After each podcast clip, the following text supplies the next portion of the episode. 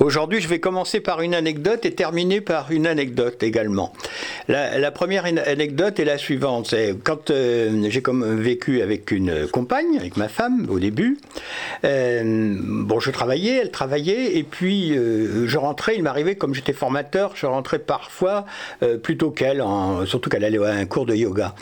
Et j'avais l'habitude de lire Le Monde parce que je trouvais que, comme autodidacte, Le Monde m'instruisait. C'était les où le monde instruisait encore les gens. Et, et donc je lisais dans un fauteuil euh, Le Monde une fois rentré, c'était un plaisir.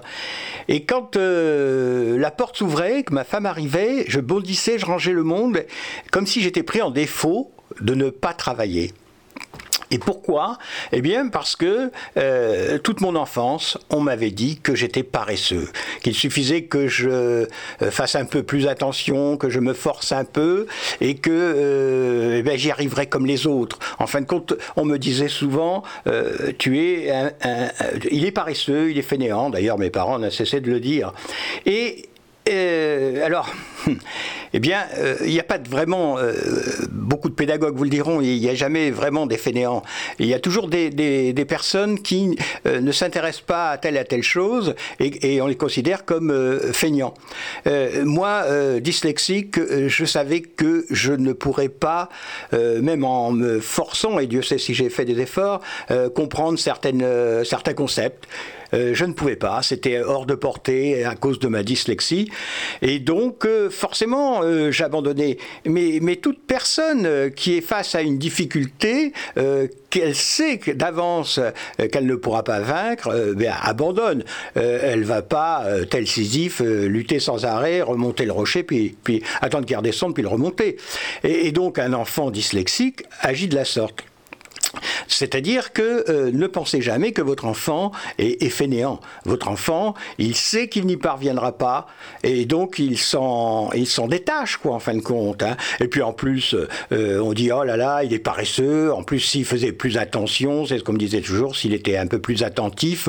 Mais déjà, un enfant dit normal, euh, on sait que tous les, les spécialistes le savent, qu'un 15 minutes d'attention, c'est déjà beaucoup. Mais alors, quand on ne comprend rien, c'est énorme. Donc, toute ma vie, j'ai été euh, et j'ai donc travaillé énormément. J'ai toujours voulu prouver aux autres plus tard que euh, j'étais pas fainéant. Et d'ailleurs, je ne supporte pas les gens euh, qui restent oisifs. Vous voyez, tout ça, c'est le conditionnement parce qu'on m'a tellement dit que j'étais fainéant. Et je vais terminer par une anecdote. pareil, sur le même thème. Euh, quand nous partions en vacances, avant, euh, nous partions avec euh, par le train et on, avait d'énormes valises. Enfin, pour moi qui étais petit, je trouvais ça les, valises énormes. Je devais avoir 7-8 ans, je me souviens plus. Et à un moment, c'était encore l'époque, moi j'avais des pâtes à roulettes, je me souviens, et, c'était le moment, euh, pâtes à roulettes avec des, roulements à billes, vous savez. Et je dis à mon père, mais pourquoi on met pas des roulements à billes, des roulettes, quoi, à nos valises? Et mon père se retourne et il dit, tu vois comme il est feignant.